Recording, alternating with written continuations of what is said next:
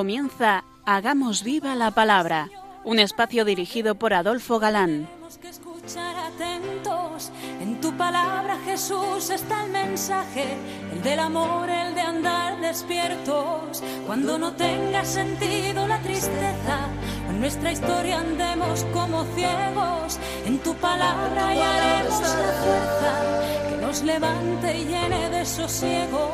Ojalá comprendamos tu palabra.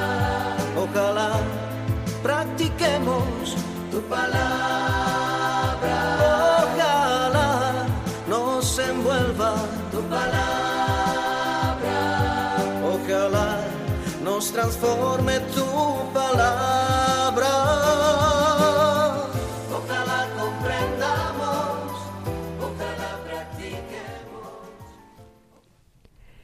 Hola amigos, bienvenidos al programa Hagamos viva la palabra. Estamos ante ustedes Katy González, Adolfo Galán. y Ana García, y es para nosotros un placer estar en estos micrófonos de nuevo para compartir este tiempo en vuestra compañía, intentando, como dice el título de nuestro programa, hacer vida la revelación contenida en la Biblia, hacer viva la palabra. Esta es nuestra pretensión y nuestro deseo, descubrir desde esta emisora de la Madre que es palabra de Dios dirigida a mí en concreto, es palabra dirigida a cada uno de nosotros. Os recuerdo, queridos oyentes, que estamos viendo el libro de los Hechos de los Apóstoles, que nos ayudará a descubrir los primeros pasos de la Iglesia naciente y su periódica expansión.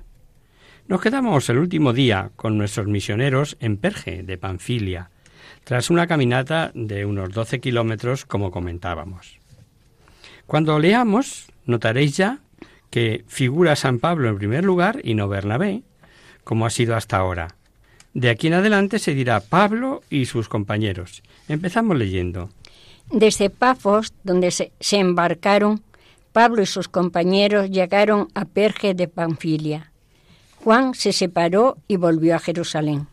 Al internarse por la cadena montañosa del Tauros, con más de 150 kilómetros, por caminos tortuosos, rocosos, peligrosos, infectados de bandidos y con vastas extensiones inhóspitas, Juan Marcos, hecho según parece a la vida muelle, vio aquello y dijo, uff, esto no es para mí, y se largó. Y esto tan mal le sentó al Pablo que veremos que al iniciar el segundo viaje, no sólo prohibió que volviese Juan con ellos, sino que regañó con Bernabé, y serio regaño. Y ya lo vimos en su día, porque hay aquí algo de sumo interés para todo cristiano. Los cristianos, claro, que no son ángeles y, pueden regañar, pero la diferencia está en que a un buen cristiano el regaño no debe durarle mucho. Perdona, y si es preciso, pide perdón. Y sobre todo, olvida y no lo tiene en cuenta. Esa es la diferencia. Y esto también lo vamos a ver entre Pablo, Bernabé y Marcos. Quedaron solos Pablo y Bernabé. ¿No sería que para superar las dificultades de su misión se precisase algo así como una gracia especial del Espíritu Santo? Porque no olvidemos que fueron llamados por el Espíritu Santo para la misión eh, Pablo y Bernabé, no Juan, por sobrenombre Marcos. Un detalle a tener en cuenta. Los dos misioneros llegaron a Antioquía de Pisidia y siguieron su táctica. El sábado entraron en la sinagoga. No iban exclusivamente los judíos, sino que también allí asistían prosélitos y hasta simpatizantes con la doctrina judía. Y si unimos a ello que la ciudad ya se había de la llegada de ellos, de los dos misioneros, comprenderemos mejor el saludo de Pablo. Empezamos leyendo. Pero ellos continuaron su viaje y de Perge fueron a Antioquía de Pisidia. El sábado entraron en la sinagoga y se sentaron. Después de la lectura de la ley y de los profetas, los jefes de la sinagoga les mandaron a decir, Hermanos, si tienen que dirigir al pueblo alguna exhortación pueden hablar. Entonces Pablo se levantó y, pidiendo silencio con un gesto, dijo, Escúchenme, israelitas, y todos los que temen a Dios. Tras recitar la Semá como acto de fe tomado del Pentateuco, la lectura de la ley y los profetas, invitaron, como era costumbre, ofrecer a los llegados o personajes importantes a que dijesen lo que hoy podíamos llamar homilía. Así llegamos al primer gran discurso de Pablo a los judíos, que comprende de este capítulo los versículos pues del 17 al 47 eh, nada menos, que os invitamos a leer ahí despacito, en casa. En esencia, esboza la historia de la salvación y comprende tres partes claramente diferenciadas. Primera, recuento de los beneficios de Dios al pueblo escogido desde Abraham hasta el Bautista. Segunda, demostración de la mesianidad de Jesús, Mesías, según el cumplimiento de cuanto estaba escrito en la Sagrada Escritura, y culminando con la resurrección, tras haberle entregado a Pilato para hacerle morir. De esta parte solo dice estaba predicha por la Escritura, haciendo hincapié en lo mismo que hizo Pedro sobre la no corrupción del descendiente de David, sino que era testificada por los apóstoles. Y tercera, es imprescindible creer en Jesús para ser justificados. Clara idea Paulina, que será, vamos, el leitmotiv en toda su obra. Cristo ha pagado. Hemos sido comprados con su sangre. Te ha redimido, querido oyente, me ha redimido. Pero tenemos que aceptar libremente. Si rechazas, de nada vale ni cumplir con sacrificios, ni lavamiento de manos, ni llegar a pagar los diezmos hasta de los cominos de los tiestos. Por lo tanto, sólo Jesucristo es causa eficiente. Así, la seria advertencia al final del discurso, valiéndose de una cita del profeta Habacut, dicha para los de su tiempo y que vale para cuantos rechazan a Jesucristo. Miren a las naciones y observen asómbresen y queden pasmados, porque en estos días realizaré una obra que si se la contara no la creerían. Claro, estamos tan acostumbrados a oír que Cristo pagó, que Cristo murió por nosotros, que Cristo resucitó, que no es que no caemos en la cuenta de la trascendencia. Una obra que si se la contaran no la creerían. O sea, que todo un Dios se haya hecho hombre o sea, a ver, ¿qué, me está usted contando, no? Para los estudiosos diremos que la cita que da Pablo de Habacuc es de la versión de los 70. El discurso completo podéis leerlo con detenimiento en casa, que es muy sencillo de entender. Por ahora solo vamos a leer el final, donde justamente acaba con esta cita de Habacuc. Así pues, hermanos, debéis saber que el perdón de los pecados se os anuncia por medio de Jesús. Por él, todos los que creen quedan perdonados de cuanto bajo la ley de Moisés no tenía perdón. Cuidad, pues, que no caiga sobre vosotros lo que escribieron los profetas. Mirad, vosotros que despreciáis, asombraos y desapareced, porque en estos días haré cosas tales que no las creeréis si alguien os la contara. El discurso sin duda eh, causó impresión. Y como había cosas que necesitaban aclaración y por otra parte resultaba de sumo interés lo que decía, le emplazaron para el sábado siguiente, no sin antes aclarar Lucas, nuestro entrañable reportero, que ya muchos judíos seguían a Pablo y Bernabé.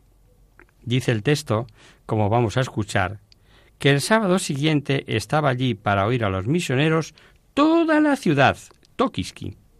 Los judíos, como era de esperar, llenos de envidia, reaccionan, claro. Leamos.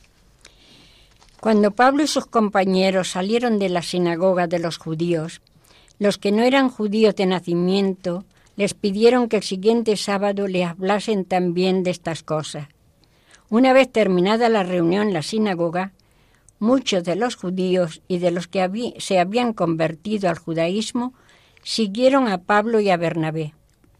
Y en esto les aconsejaban que permanecieran firmes en el llamamiento que habían recibido por el amor de Dios. El sábado de la siguiente semana, la ciudad se reunió casi en pleno para oír el mensaje del Señor. Pero al ver tanta gente, los judíos se llenaron de envidia y, comenzaron a contradecir a Pablo y a insultarle. Pablo y Bernabé respondieron con valentía.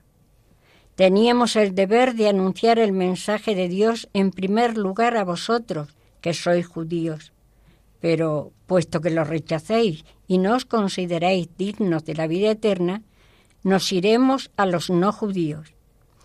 Porque así nos lo manda el Señor diciendo, Te he puesto como luz de las naciones, para que lleves mi salvación hasta los lugares más lejanos de la tierra. Veréis que a Pablo no hay quien le pueda refutar con la escritura. Y lo que hicieron fue insultarle. Y tampoco la indignación fue por un sano deseo de la defensa de su ley, como hacía Saulo, sino que lo hacían comidos por la envidia. Para los gentiles, la buena nueva era algo que causaba inmensa alegría, teniendo en cuenta que los, asistentes, muchos de ellos ya sabemos que eran al menos simpatizantes de la religión judía, pero se veían como imposibilidades, imposibilitados, perdón, como hijos de Yahvé, de segunda clase. Y ahora veían la puerta abierta, la puerta de la salvación sin trabas. Al oír esto, los que no eran judíos se alegraron y comenzaron a decir que el mensaje del Señor era bueno, y creyeron todos los que estaban destinados a la vida eterna. De esta manera se predicaba el mensaje del Señor por toda aquella región. Nos remitimos a lo que dijimos en su día referente a los destinados sobre destinados, que sin duda es todo el que acepte a Jesucristo. Flavio Josefo habla de que las mujeres, sobre todo en Damasco, habían sido ganados a la religión judía. Aquí lo que sí vemos es que tenían influencia, y por ello, o porque los judíos se ganaron a no pocas principales, promovieron una persecución contra Pablo y Bernabé. Escuchemos. Pero los judíos hablaron con algunas mujeres piadosas y distinguidas, y con los hombres importantes de la ciudad, y lo incitaron a levantar una persecución contra Pablo y Bernabé, para echarlos de la región. Entonces estos sacudieron el polvo de sus pies en señal de protesta contra aquella gente y se fueron a Iconio, mientras los creyentes se quedaron llenos de alegría y del Espíritu Santo. No debió de ser leve eh, la persecución, a juzgar por esta cita que encontramos en la segunda carta a Timoteo. Tú, en cambio, has seguido de cerca mis enseñanzas, mi modo de vida y mis proyectos, mi fe, mi paciencia, mi amor y mi constancia, así como también las persecuciones y sufrimientos que debía soportar en Antioquía, Iconio y Listra qué persecuciones no he tenido que padecer, pero de todas me libró el Señor. Y tras un gesto judío, como el de quitarse el polvo de los pies, como de ser impuro todo lo que había allí y no podía terminar, em, Lucas, este capítulo sin decir lo más importante, los discípulos quedaron llenos del Espíritu Santo. Demostración una vez más de lo que os decíamos el primer día el auténtico protagonista del libro es el Espíritu Santo. Y con esto empezamos un nuevo capítulo, el 14. Ellos, tras sacudirse el polvo de los zapatos, se fueron a Iconio, ciudad que está a unos 150 kilómetros de Antioquía. Pablo ante nada se arredra.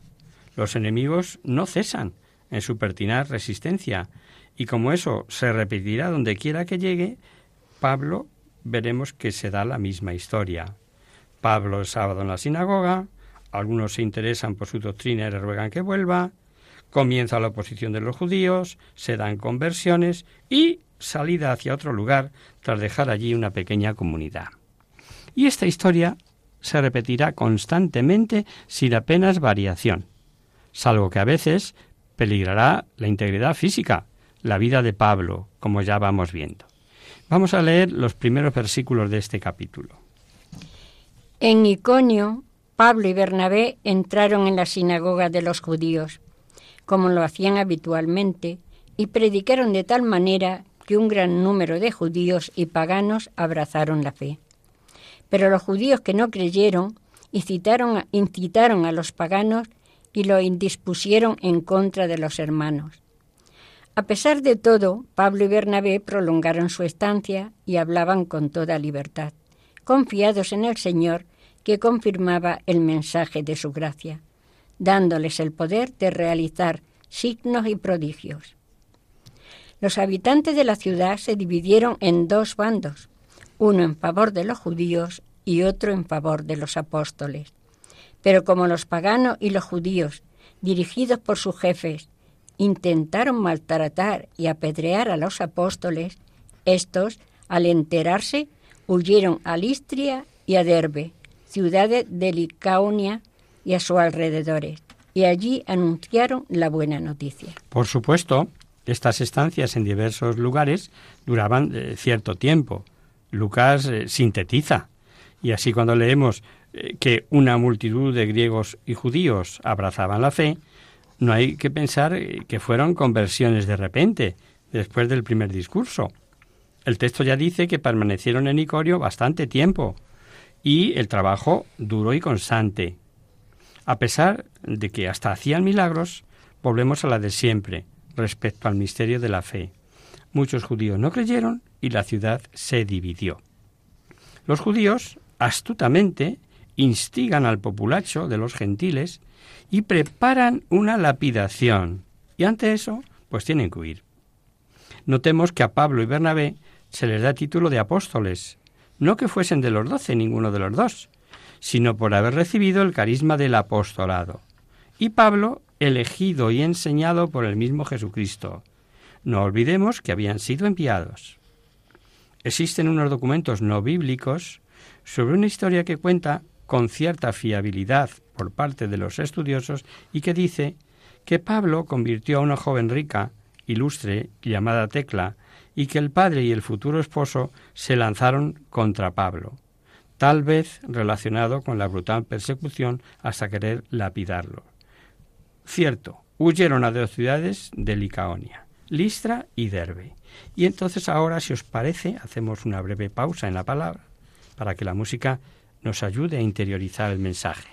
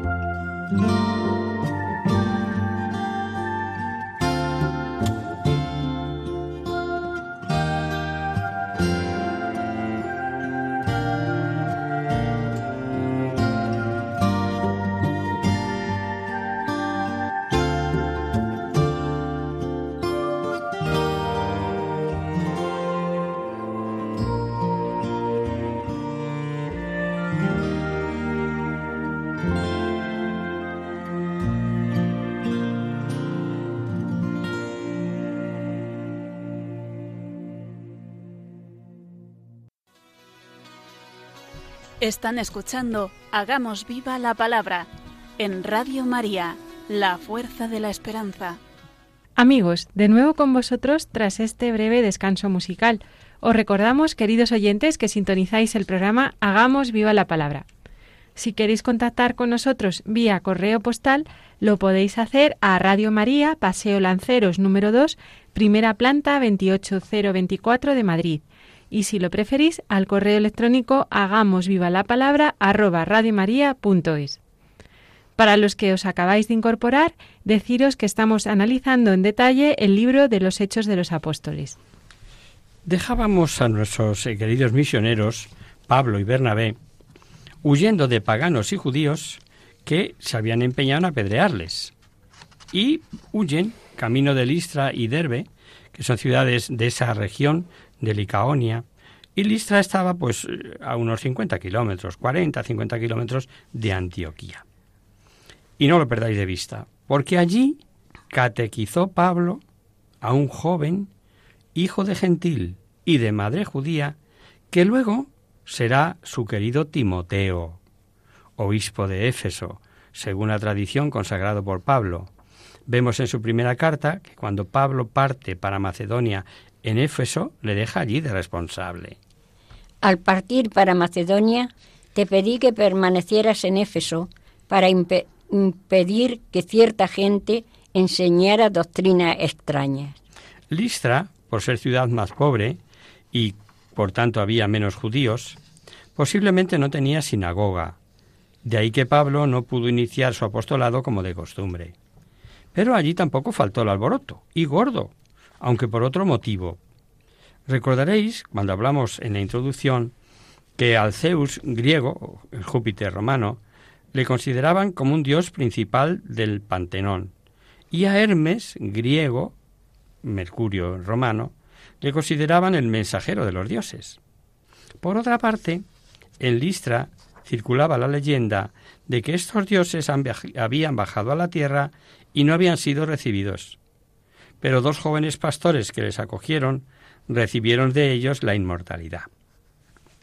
Ya nos ponemos en situación. Sabiendo todo esto, es fácil imaginar la que en Listra se armó ante un milagro de primera categoría que realizó Pablo. Y le tomaron por Hermes, por ser el portavoz, y a Bernabé por Zeus, y querían ofrecerles sacrificios. Lo vamos a leer. Había en Listra un hombre que tenía las piernas paralizadas. Como era tullido de nacimiento, nunca había podido caminar y sentado escuchaba hablar a Pablo. Este mirándolo fijamente vio que, la, que tenía la fe necesaria para ser curado y le dijo en voz alta, Levántate y permanece erguido sobre tus pies. Él se levantó de un salto y comenzó a caminar.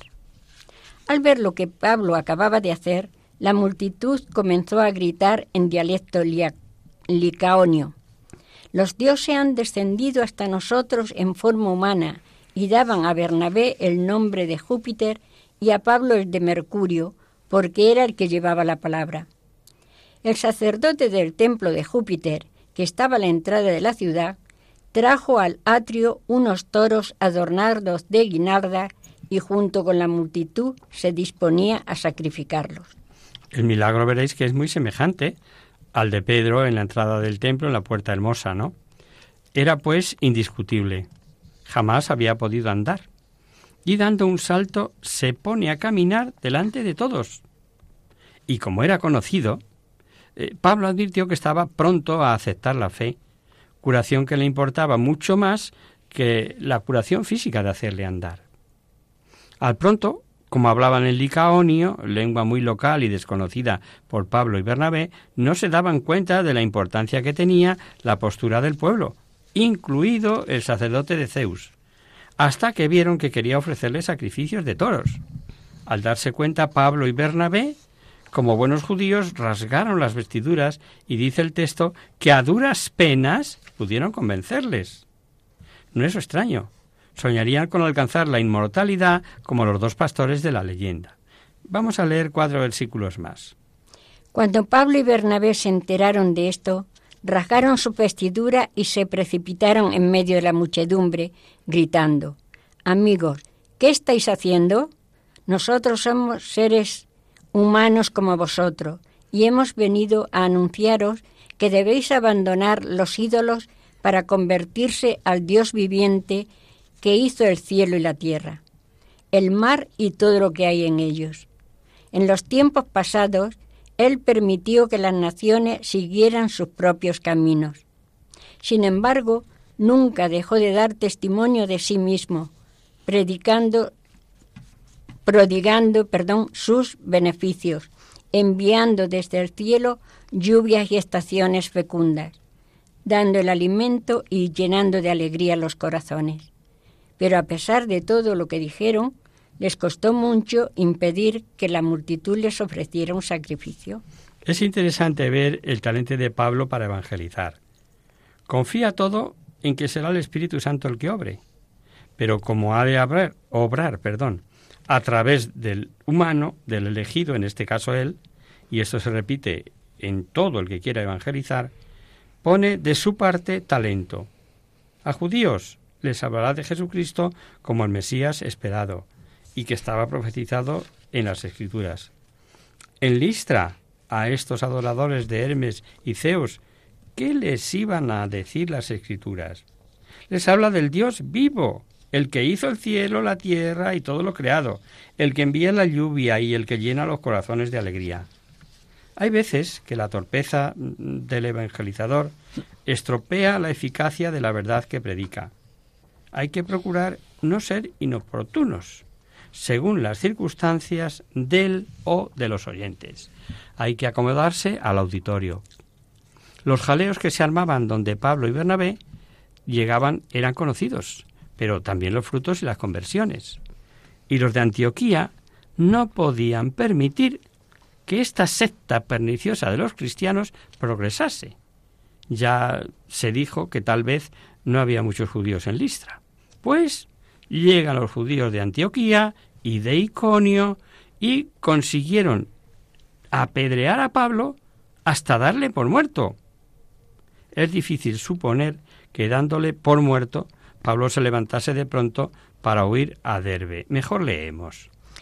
Vinieron de Antioquía y de Iconio algunos judíos que lograron convencer a la multitud.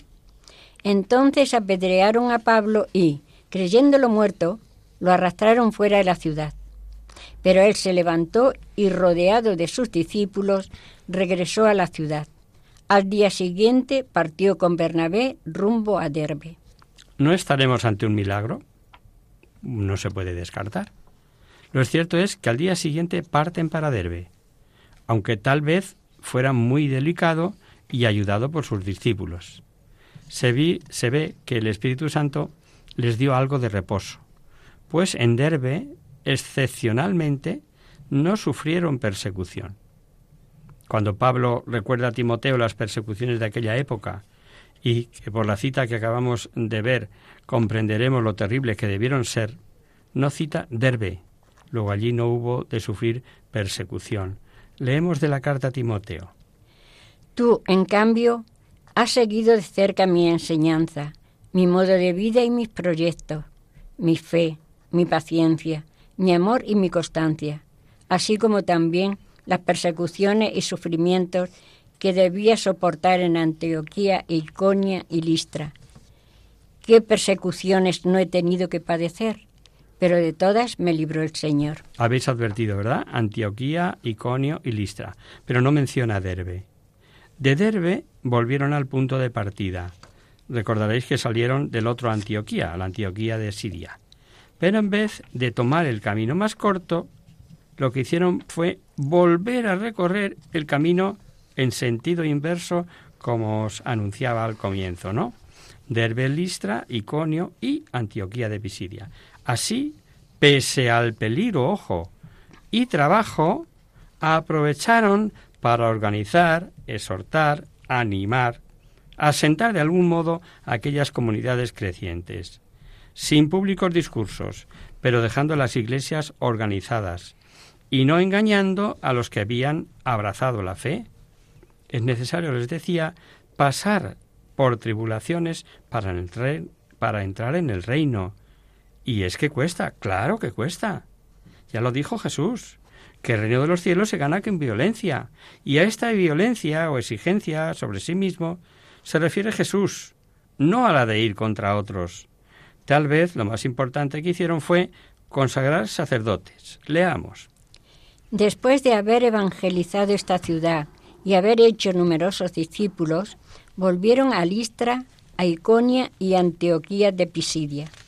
Confortaron a sus discípulos y lo exhortaron a perseverar en la fe, recordándoles que es necesario pasar por muchas tribulaciones para entrar en el reino de Dios. Les constituyeron presbíteros en cada iglesia por la imposición de manos, con oración y ayuno, y los encomendaron al Señor en el que habían creído. Es probable que allí consagrase ya a Timoteo. No olvidemos, como os decía, que era de Listra, y que sabemos fue consagrado por Pablo, aunque no nos precisen el tiempo, lo dice en su segunda carta. Por eso te recomiendo que reavives el don de Dios que has recibido por la imposición de mis manos. De mis manos. O sea que Timoteo sabemos con certeza que fue ordenado por Pablo. Y de regreso aprovecharon toda ocasión por donde pasaban para predicar la palabra. Dice Lucas, contaron cuanto Dios había hecho. Ellos se consideran meros instrumentos y permanecen mucho tiempo con ellos, pero el que hace la obra es Dios. Leamos. Atravesaron Pisidia y llegaron a Pampilia. Luego anunciaron la palabra en Perge y descendieron a, a Atalia. Allí se embarcaron para Antioquía, donde habían sido encomendados a la gracia de Dios para realizar la misión que acababa de cumplir. A su llegada, convocaron a los miembros de la Iglesia y les contaron todo lo que Dios había hecho con ellos y cómo había abierto la puerta de la fe a los paganos. Después permanecieron largo tiempo con los discípulos. No a todos les alegró escuchar ese abrir la puerta sin más a los gentiles. Y como en Jerusalén había muchos judíos apegados al viejo judaísmo, hubo sus más y sus menos, discusiones y agitación de manera que dieron motivo a que la Iglesia celebrase su primer concilio. Y aquí está ese extraordinario, importante, aleccionador concilio de Jerusalén que San Lucas recoge en el siguiente capítulo. El comienzo del capítulo nos da la clave. Algunas personas venidas de Judea enseñaban a los hermanos que, si no se hacían circuncindar según el rito establecido por Moisés, no podían salvarse. A raíz de esto se produjo una agitación y disputa no pequeña. Pablo y Bernabé discutieron vivamente con ellos y por fin se decidió que ambos, junto con algunos otros, subieran a Jerusalén para tratar esta cuestión con los apóstoles y los presbíteros. Máxime porque sabemos lo que quiere decir el autor cuando habla de la discusión y la agitación no pequeña.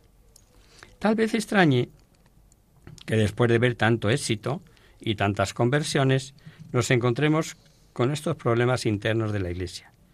Pero es que hasta ahora hemos visto esas conversiones sobre todo entre los gentiles. ¿Y entre los judíos convertidos qué? Es que en Jerusalén, ya vimos, seguían R que R con lo de la circuncisión y la ley de Moisés. Recordar que se convirtieron muchos sacerdotes. Se comprende, en cierto modo, que ellos dijeran, abrazar la fe en Jesús, el Mesías esperado y Mesías para todos? Sí. ¿Que estaba profetizado el nuevo pueblo de Dios para cuantos creyesen en su muerte y su resurrección? Sí. Pero también pensaban que Jesús mismo había dicho que no había venido a destruir la ley.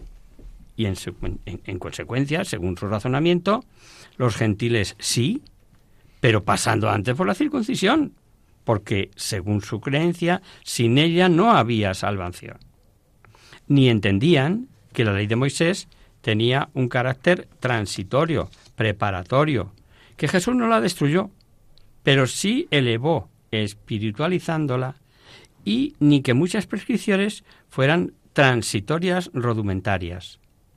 Tampoco se hacían cargo de los problemas que sobre todo para los hombres suponía la circuncisión, y que, como habían dicho los profetas, la circuncisión que sería válida era la circuncisión del corazón. Es en el corazón donde debe estar esa marca de adhesión a Dios. Y ahora nos enteramos de que los que fueron a incordiar a Antioquía y que se presentaron con la grave acusación de si no os circuncidáis, conforme a la ley de Moisés, no hay salvación. Lo hicieron como enviados por los apóstoles. Lo que veremos no era cierto, pues dice el versículo 24. Habiéndonos enterado de que algunos de los nuestros, sin mandato de nuestra parte, han sembrado entre vosotros la inquietud y provocado el desconcierto. O sea que no habían sido mandados por ellos, y de eso les acusaban también. El asunto era grave. Para estos judíos no se trataba ya de un caso aislado, de un buen hombre y familia a la que Dios ordenó admitir y a la fe que le fue dado el Espíritu Santo. Es que, sin más ni más, entraban en masa. Y no solamente en Antioquía, sino ya en gran parte del Asia Menor. Y así fue como el problema hubo de ser estudiado primero y zanjado después por la Iglesia. Y para ello, a los apóstoles. para Pablo la cosa no ofrece dudas. Él había sido elegido, convertido, ilustrado por el mismo Jesucristo. Pero la jerarquía debía ordenar y hablar para toda la Iglesia. Esto es, queridos oyentes, ejemplarizante. Desde el minuto cero, desde el principio de la Iglesia.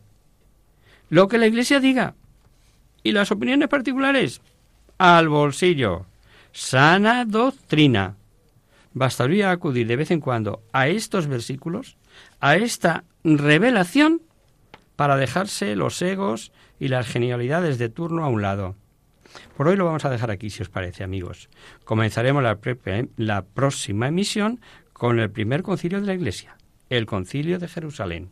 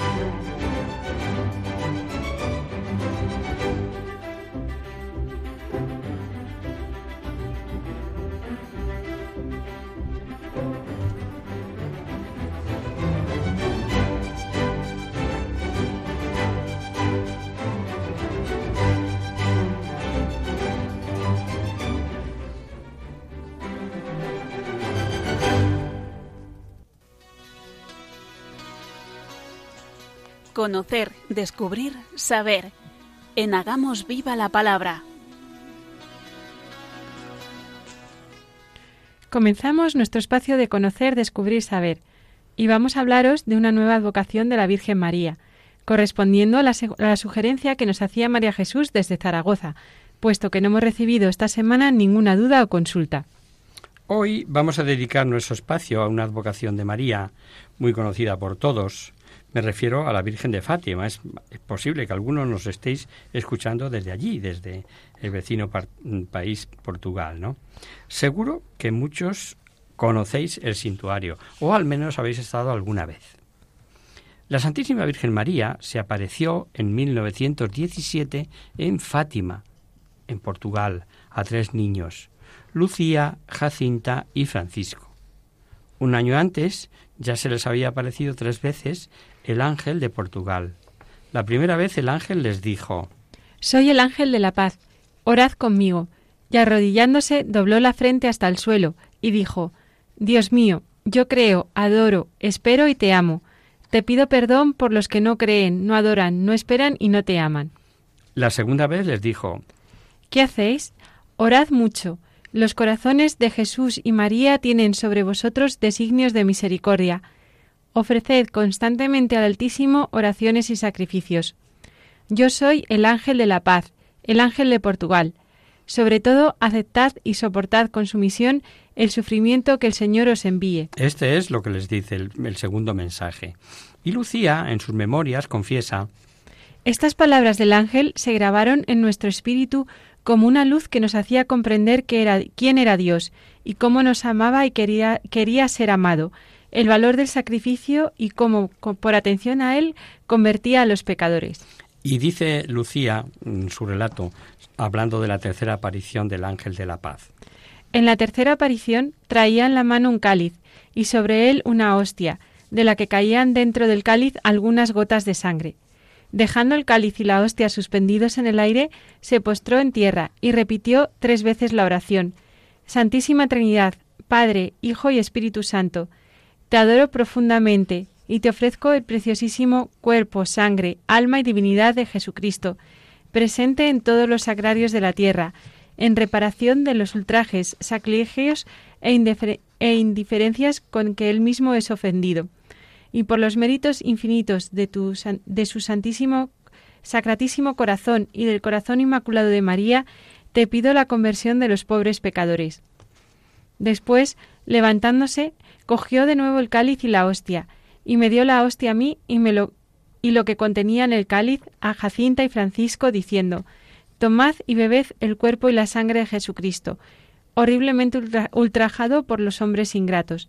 Reparad sus pecados y consolad a vuestro Dios. Esto en cuanto a las apariciones del ángel de la paz, el ángel de Portugal. Y un año después, concretamente el 13 de mayo de 1917, tuvo lugar la primera aparición de la Santísima Virgen. Después de prometerles que irían al cielo, aunque Francisco tendría que rezar muchos rosarios, les dijo, Rezad el rosario todos los días para alcanzar la paz en el mundo y el fin de la guerra. y en la segunda aparición, un mes después, la Virgen le dice a Lucía, Jesús quiere servirse de ti para darme a conocer y amar. Él quiere establecer en el mundo la devoción a mi, a mi inmaculado corazón. No te desanimes, yo nunca te dejaré. Mi inmaculado corazón será tu refugio y el camino que te conducirá a Dios. La Virgen eh, siguió apareciéndose una vez al mes para darles nuevos mensajes. Así, el 13 de julio se aparece de nuevo y les hizo ver el infierno. A Lucía esto le impresionó muchísimo y así lo escribe en sus memorias.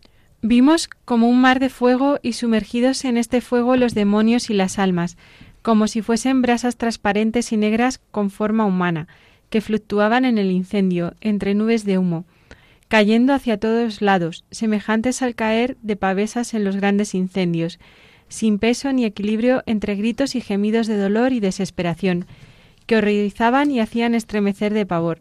Los demonios se distinguían por sus formas horribles de animales espantosos y desconocidos. Y tras esta espantosa visión, la Virgen se les apareció y les dijo con una mezcla de bondad, dulzura y tristeza.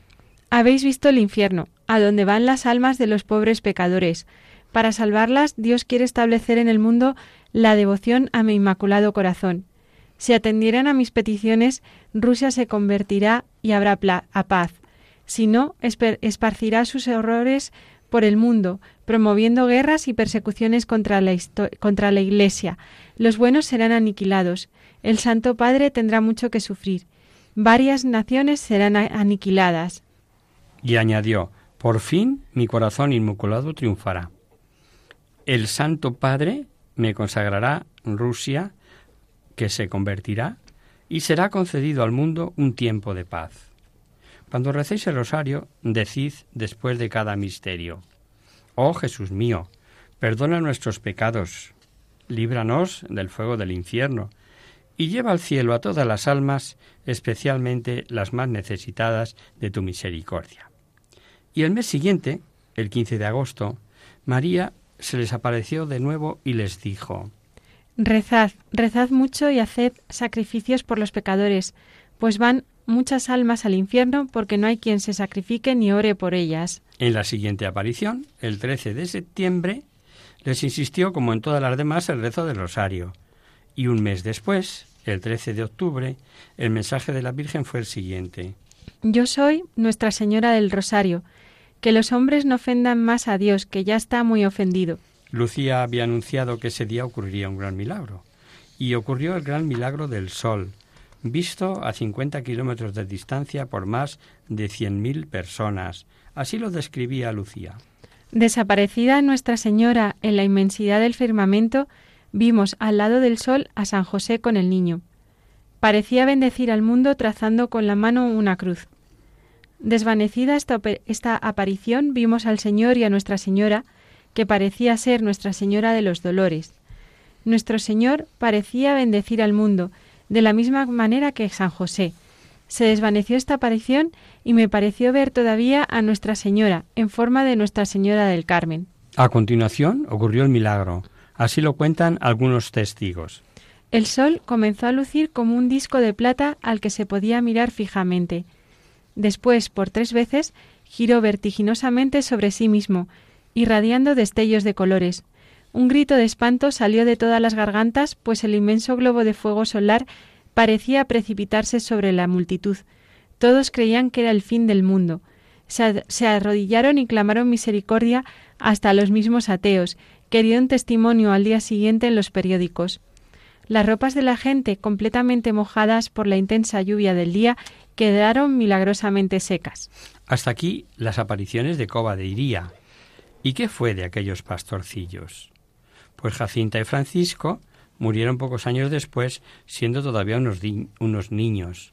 Y Lucía ingresó, siendo muy jovencita, primero en el convento de las Hermanas Doroteas de Pontevedra y más tarde en el de las Carmelitas Descalzas de Coimbra, donde murió hace algunos años con nada menos que 97 años de edad.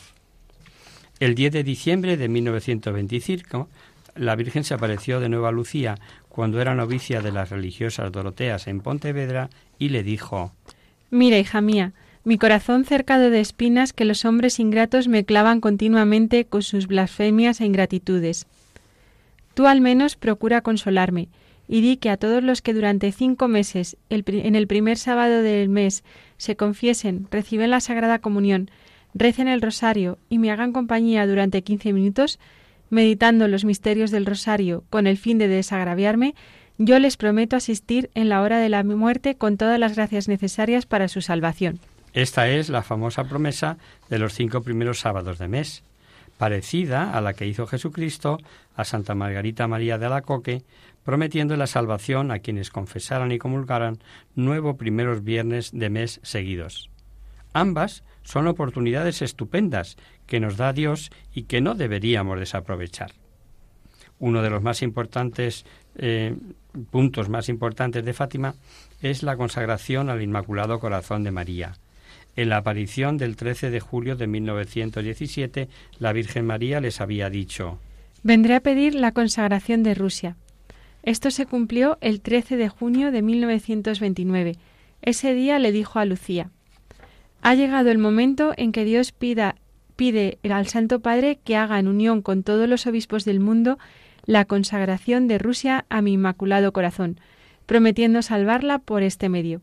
Son tantas las almas que la justicia de Dios condena por pecados cometidos contra mí que vengo a pedir reparación. sacrifícate por esta intención y ora. La consagración de Rusia al corazón inmaculado de María, en unión con todos los obispos del mundo, la hizo el Papa Juan Pablo II el 25 de marzo de 1984. Y Lucía, a través de una carta escrita el 8 de noviembre del 89, confirmó que este acto solemne y universal de consagración correspondía a los deseos de Nuestra Señora. Resumiendo, el mensaje de Fátima podemos decir que María nos pide conversión, penitencia, oración, devoción y consagración a su Inmaculado Corazón y el rezo del rosario. Sobre el rosario, Lucía decía Los últimos remedios dados al mundo son el rosario y la devoción a su Inmaculado Corazón. Desde que la Santísima Virgen nos enseñó la eficacia del Santo Rosario, comprendo que no hay problema material, espiritual o internacional que no se pueda resolver con el Santo Rosario y nuestros sacrificios. Qué confianza la de Sor Lucía. No hay problema material, espiritual o internacional que no se pueda resolver rezando el rosario y ofreciendo sacrificios. ¿Nos lo creemos? Qué tranquilidad dan estas palabras. Con ellas acabamos las emisiones de Conocer, Descubrir, Saber dedicadas a las principales advocaciones o apariciones de nuestra Madre, la Virgen María. Esperamos que hayan servido para acrecentar en todos nosotros el amor y confianza en ella. Y hasta aquí, queridos oyentes, el programa de hoy. Os dejamos con nuestra sintonía y os recordamos que si queréis dirigiros al programa para cualquier duda, aclaración o sugerencia, participando en el espacio Conocer, Descubrir, Saber, estamos a vuestra total disposición y encantados de atenderos en la siguiente dirección. Radio María, Paseo Lanceros número 2, primera planta 28024 de Madrid. O bien, si lo preferís, al correo electrónico hagamos viva la palabra arroba. Os hemos acompañado en esta misión Adolfo Galán, Katy González y Ana García. El próximo miércoles, como sabéis, está el programa del Padre Rubén Inocencio, que alterna con nosotros, quien guarda mi palabra. Por tanto, nosotros nos encontraremos de nuevo dentro de 15 días, si Dios quiere.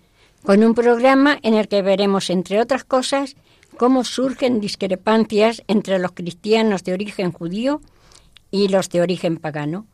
Esto dará ocasión a la convocatoria del primer concilio de Jerusalén, de donde saldrá el primer decreto de obligado cumplimiento para todos y muchas más cosas, ya veréis. Hasta el próximo día, amigos. Hasta el próximo día. Hasta dentro de 15 días.